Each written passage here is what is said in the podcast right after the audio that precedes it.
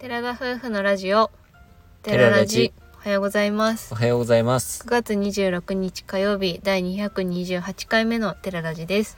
私たちは DIY したハイエースで日本一周をしている20代夫婦ですキャンプや旅の様子を YouTube にてアップしていますこの番組では私たちの日常や旅の様子 YouTube の裏話を宮崎弁でてげてげにまったりとお話ししています本日は YouTube の裏話とうんまあ、今いるところについてお話ししていきたいと思いますはいまず YouTube の裏話ということで昨日 YouTube の方を投稿しましてまだ見てない方はネタバレすいませんが、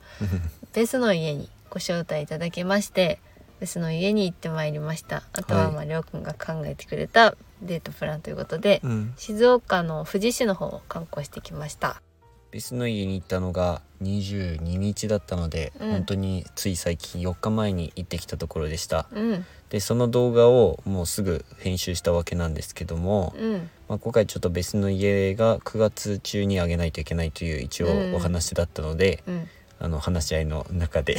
裏話お話を、をいただいた中で、うんうんちょっとそちらを先に優先させていただきました本当は北海道にいる時にねお話をいただいて、うん北海道にもベスがあるのでそちらを行くかどうしようかって感じだったんですけど日程的にもう北海道は出てるってことだったので、うんまあ静岡の方で行ってきたというようなことになってます。はい、で山梨の方は少し観光したんですけどそれまた後日上げさせていただこうと思っています、うん、でベスの家の方なんですが意外とあのすごい住宅街の中にあってえこんなとこにあんのっていうスペースにあったんですよね、どこもじゃないっけね。まあ多分そうなんだと思うとけど、うんあの一角に家が向かい合ってうん4軒程度並んでいるっていううんところでした、であ思ったより想像今までその他の YouTuber の方々も行かれてたりしたのは見たことあったのでうん想像してたよりもえ意外とそんなに広い場所ではないんだなっていうのうんは素直な感思った思想っですで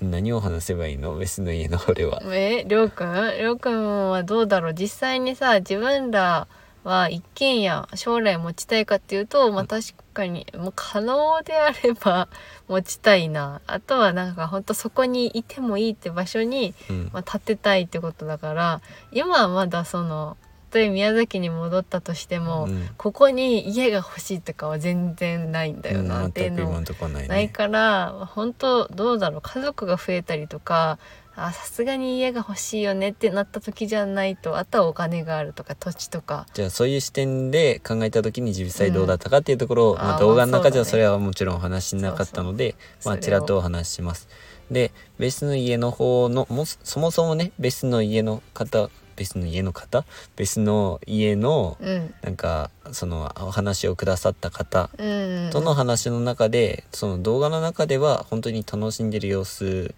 もあの素直に楽しんでいただいて大丈夫ですっていうところと、うんでベスの家自体はその快適性とかうんあと機能性とか、そういったところを売りにしてるわけじゃなくて本当に自由な暮らしを売りにしてるんだってところをお話しされてたから、確かにその辺もちゃんとなんだろう家を建てる方々は理解した上でっていうか、うんそこ辺はちょっとまあちょっと仕方ないかぐらいに思った上でうんそのベスの家を楽しんでいただけたらっていうふうにお話しされてたんですよね。うんだから本当に実際に自分が家を建てるようになったとうんで僕僕の、まあ、それこそ両親も家を建てる際にいろいろ考えているところ僕らも子供なりに話してるのを聞いたことはあったので、うんそのねやっぱり機能性だったりとか、うんその実際に自分が住むってなった時にここは外せないなっていうところは実際あると思うんだよね。うんだから別の家でそれが全て全てというか、まあ、結構機能性のところを中心に見ちゃうところもあったんだけど、もう今回はえーこれ面白いなって思うような、うんだからこれこのなんかちょっと遊び心のある空間をちょっと自分のに取り入れたいなっていうところうはんところどころありました。別の家自体そんなに説明をね今う回ん動画でしたわけじゃないので、まあちらっとお話しすると、まあ、そのあの家、まあ、展示場うんでその家の形が何個かあって全部ログハウスっていううんかうん木で作られた家なんだけど、その家モデルハウスの状態を買うで広さを選べるあっていうそう感そじうなんだよねだから基本的にその例えばほどほどの家っていう種類だったらその大きさが変わる、ちょっとしたうんあの変更はできるけど基本的にはもうそれが、もうベースのベースだよねそのいじなんかなんていうのうんレイアウトを変えたりとかここはこうしてほしいとかは、まあ、あんまりできないってことだまさったにあよのね。積水ハウスとか確かタマホームとかなんか決まってるようなそういう決まって形るが形があったとそういう感じなのかなって思ったんだまけあど、感覚的には展示場を買うみたいな感覚でその中身自体は自分のいいようにレイアウトしていくそうっていうような感じだったのであのベスの展示場自体はこの家の感じだと、まあ、こういった家具とか置くとこんな雰囲気になりますよとか、うんまあ、こういうテイストが合ってますよみたいな感じでん家具とかもセッティングしてあるし、うん全部、まあ、本当アウトドアが好きな人が住みたくなるような家みたいな空間っていうような感じで薪ストーブがね置いてあったりとか薪ストーブを入れる前提の、まあ、家の作りだったりとか、まあそういったキャンプ道具とかこう置いてとか部屋もね屋根裏部屋みたいな感じうの形のところもあったりとか、そういうところは、まあ、自分たちもだし子供ができた時に子供が住んでも楽しい空間になるのかなっていうのは正直の思ったところかなと思います。なるほどその一方で俺はちょっとデメリットだなって感じたところは、うん、本当に開放的で、うん、もう自由な空間っていう感じだったから、うん、それこそプライベートを守りたい人とかプライベートの空間が欲しい人にとってはちょっと厳しいだろうなっていうのも感じた、そうだね。りょうくん結構プライベート空間大事にする人だからね。なんか静かに ネクラかってなるけどいやそういうねうん、そ別にそれがいつも欲しいかっていうとそうじゃないんだけどあうのん、家ぐらいはね。家ぐらいはねなんかししシーンとしたいうん、時もあると思うしう、ん、うん、そういう空間が欲しい人にとってはあれかなとは思った。確かに。だってどこにいてもみんなの声聞こえるし、ね まあそうだね常に見えるみたいな感覚やったからまあね、確かにね。うん、ドア閉めとけばっていう話なのかもしれんけど、うん、確かにそういう面では開放的すぎるっていうのはあるのかもしれないね、展示場自体は全国に本当にうんあるので、どこでも本当行きやすいっていうのと薪割り体験だとか場所によってはね、本当マシュマロ焼いてますとかコーヒなんかコーヒーーのの焙煎できたりとかね今回はなんかかったね飲み物をねどうぞ飲んでくださいっ自てい由うに飲んでくださのと薪割りもあったけど本当そんな感じで遊べるようなうん感じのこともできるからこお子さんと一緒にでもいいしあと私たちみたいな別に家考えてないけど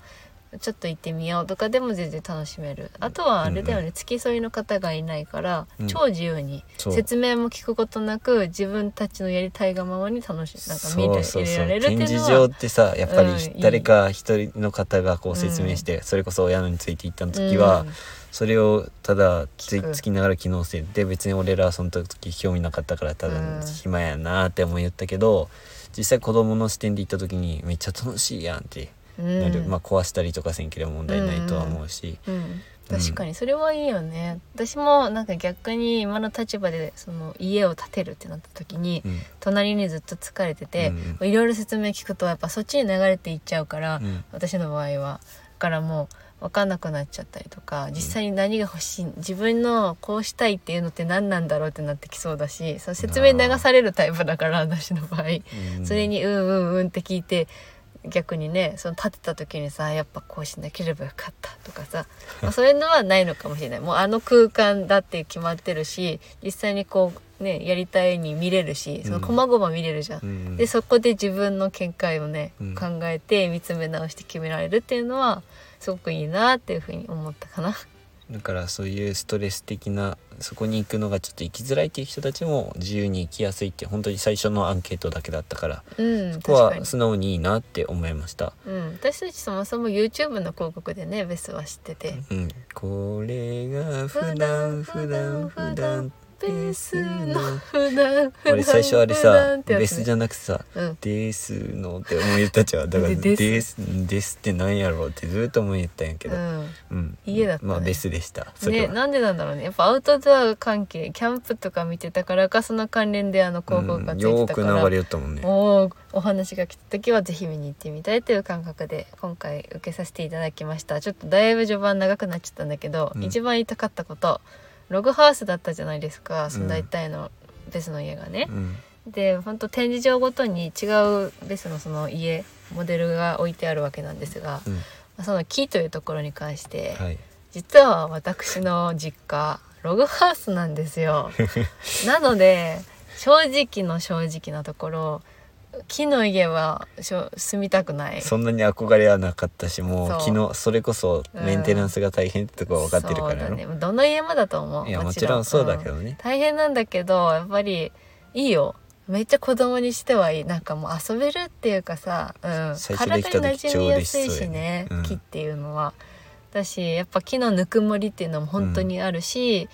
その住みたての頃とかも本当に木の匂いでプンプンでうん自分の家はどっちかというとなんだろう丸太をこう組んだような形のじゃあねログハウスになってて、色的には一番最初に入ったあの老老後に住みたいねって言った色系のあーなんか木の色だなってあれよりは明るいけどさそうだ雨の家ねまあ本当うちの親がそういうログハウスっていうものに興味があってログハウスを実際建てたんですけど、ねそうだね自分はどうなんだろう隙間風とかも気になるだろうしそれこそ吹き抜けてるんようんだからりょうくんのさっきの言う話し声とかも全然聞こ、めっちゃ聞こえるし、うん遊び心はあるけどやっぱデメリットっていうのはうん結構あるのかなっていうふうには思うと将来木の家に住むかって言われたらやっぱりそこは省いちゃうところかなって思まあ別の家の中でう、う、んあいいなって素直に思ったところもあったじゃんうんあこれいいねって話しよったところうんそこ辺を自分らの家の例えばまあた建てるとなったとしして、あそういう遊び心的なちょっとしたところを取り入れるっていうのはありだなって思ったうん、あね。りだと思う今回ベスの家に行ってよかったのはそこだなって思う、アイディアがすごいなって思って、うん単純にねシンプルに机が置いてあってとかじゃなくて、うんうんうんそれぞれの家の中にその家具とかその遊び心みたいな、うんそれが全部違ったからそれがすごく刺激的にはい、なりました、よかったです。それはい楽し私かっのた家でにも遊びに来てください皆さんす。 やめた方がいいです。それは言うのは。 は、はいい、まあその後のデートプランは本当に自分がアミには何も伝えずに行ったわけなんですけど、うんうん、ちょっとねあの竹取公園が想像を超えてい た想像を超えていたぐらいちっちゃくて、そう一だね瞬で終わっちゃってあれもっとこれ見どころあったってちょっと思ってしまったな素直な感想なんですけど、うんうん、そういう失敗談も楽しんでまあとにかくねアミが楽しんでくれたからよかったなとは思いました。電車は本当に思ってなくてまあ電車本当散々学生の頃乗ってきたけどやっぱうん大人になるとね、なんか違う感じもするしああいうなんて言うんだろうなこうその場所にしかないうんうんうん電車には乗ってみたかったからさうん昔から、だからすごく楽しかったなって思う一日のフリーパスでね、うんなんか乗り放題っていう感じもなんかワクワクするうんし、電車ね、うん電車旅も楽しいやろうね、ね大人になったから楽しいね今後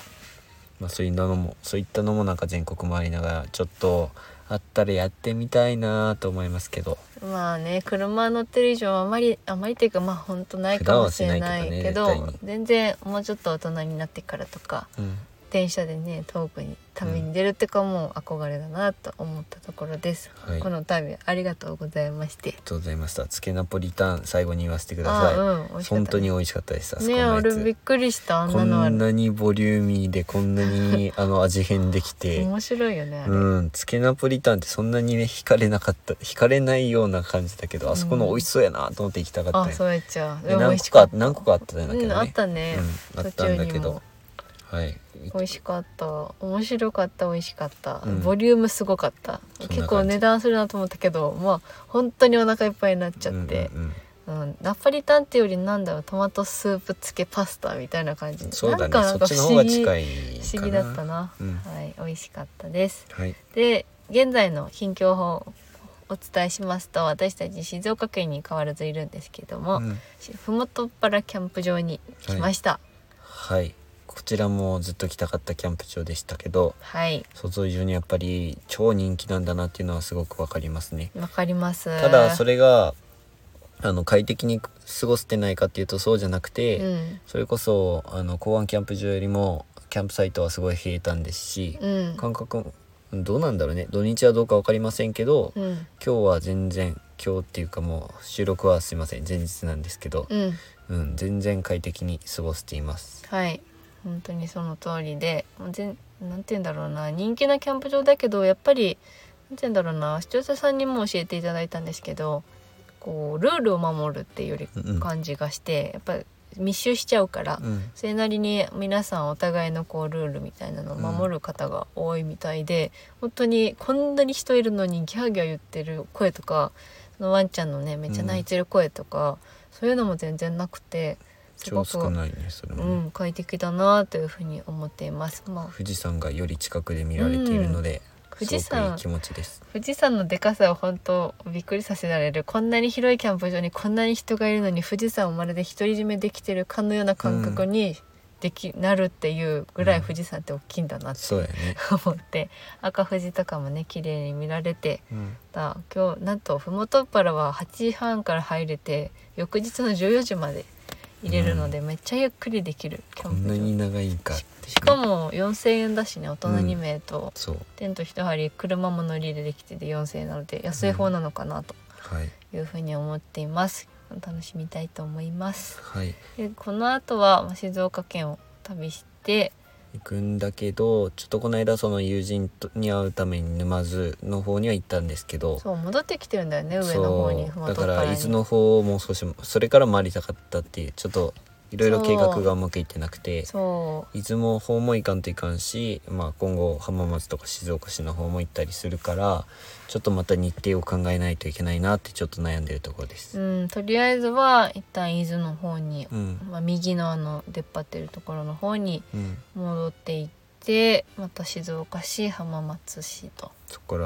ら愛知まで行けたらいいかなとは思ってるけどね。うん迷っているところではありますけれども、まあ本当涼しくなってきたのが幸いで、うん夜もね、まあ、毛布をかけて上着もあったかいの着て寝ると快適にうん、眠れて暑い時よりも睡眠の質が上がったように感じます、うんまあめっね、ちゃ寒いぐらいです。体調崩さないように本当気をつけようと思いなそうがだらね。生活しているところです、皆様どうぞお気をつけくださいレターも何件かいただいておりますので次回はレターを読んだりとかもしていきたいなと思っています9月も最終の週です、うん頑張っていきましょう頑張っていきましょう。それでは今回のお話はここまでです。ラジオのご感想やご質問などコメントやレターで送っていただけると嬉しいです。インスタグラム、YouTube にご興味のある方はぜひ概要欄からチェックお願いします。本日も最後までお聴きいただきありがとうございました。ありがとうございましたそれでは皆さん、いってらっしゃい。